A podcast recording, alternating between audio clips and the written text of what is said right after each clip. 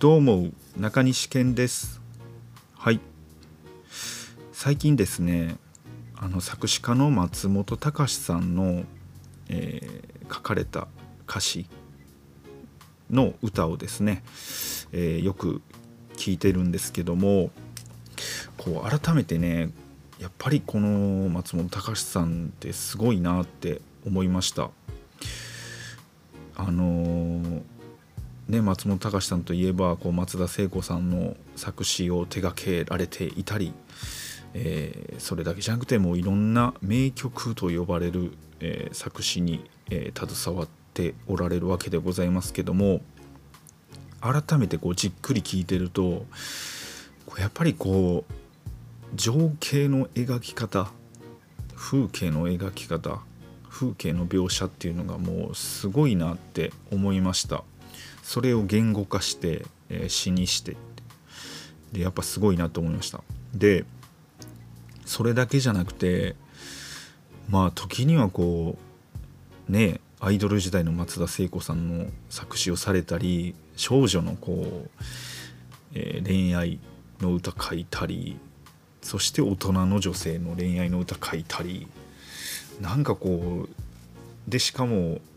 これまで2100曲以上2100曲以上ね、えー、されてるみたいなんですけどもいすごいなと思いますよね。やっぱりもう俺なんて足元に及ばないなっていう感じなんですけども。であのー、最近、え、松本隆さんの、え、ラジオね、えラジオを聞かせていただいたんですけども、まあ、そのラジオというのがあのシャンソン歌手の久美子さんと、えー、対談されている、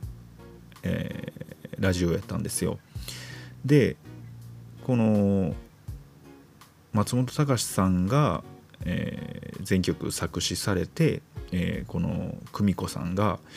えー、歌って、えー、いろんな作曲の人が、うん、亀田誠二さんとか、えー、七尾旅人さんだとかえー、畑本博さんとかが作曲した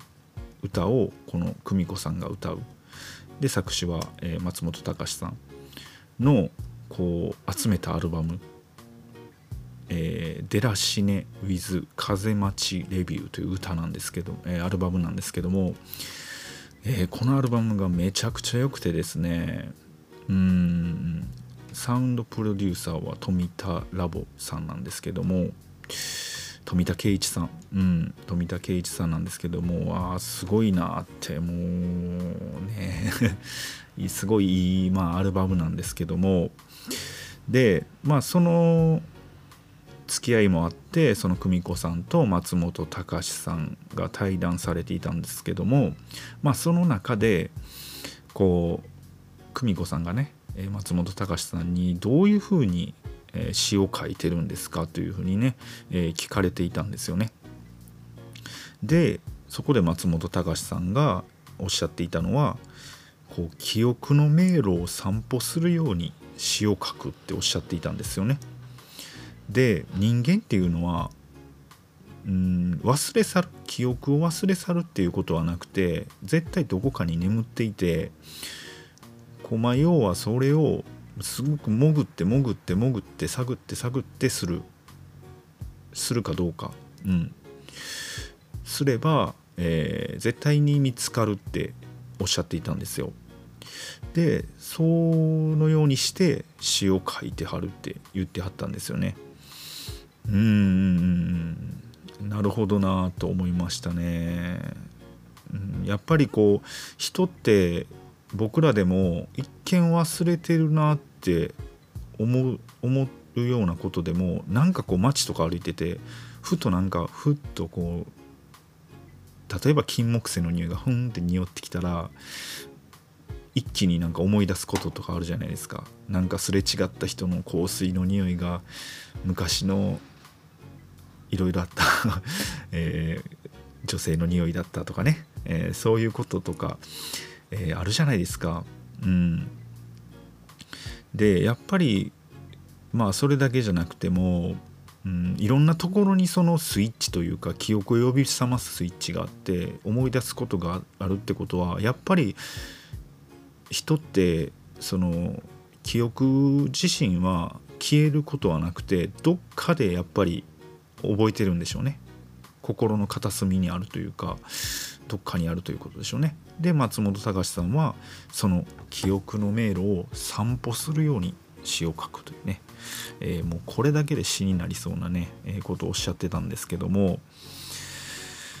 で、まあ、僕自身はどうやって詩を書いてんのかなって、えー、考えたんですけども。うーん。まあ僕が今、えー、歌詞を書くときに思っているのがその相手のえー、隣に座って背中にポンって手を置いてあげるようなそんな歌詞を書けたらなっていうふうには心がけています。うんそういうふうにして詩を書いてるかな今のとこはって思いますね。でまああのー、僕は結構なんでしょう昭和チックな、えー、ところもあるのであのー、そのちょっとこう懐かしいなとした感じのことも、えー、歌ったり書いたりだとかうんそういうことをしますね。うんまあこのあのさっきの松本隆さんの記憶の迷路を散歩するように詩を書くっていうことをね、えー、これからちょっとね心がけてやっていこうかなってすごく思いました。うんうんうんうん。そうですね。こういうふうに、えー、何でしょう。作詞家の方の話を聞くっていうのはねあんまりないことだなと思ってみんなどういうふうに詩を書いてるのかなって僕もめちゃくちゃ気になってたのでああこういうふうに書かれているんだっていうふうにすごい納得しました。まあ今ねあの別であの悪友さんのエッセイ集をねえー、本を読まさせていただいてるんですけどもマーク・ユーさんの日記って言っていいと思うんですけども、まあ、読んではる読んでるんですけどもやっぱすごいこう花の名前とかうん風風の名前風景の名前とか風景の名前っていうか自然のなんか物事の名前とか名称とかすごい使われていてあやっぱそういうところにすごい敏感なんだなって思いました。うん、で日々まあそういうところに目を向けられているからまあ自分の詩としてもそういうちょっとした、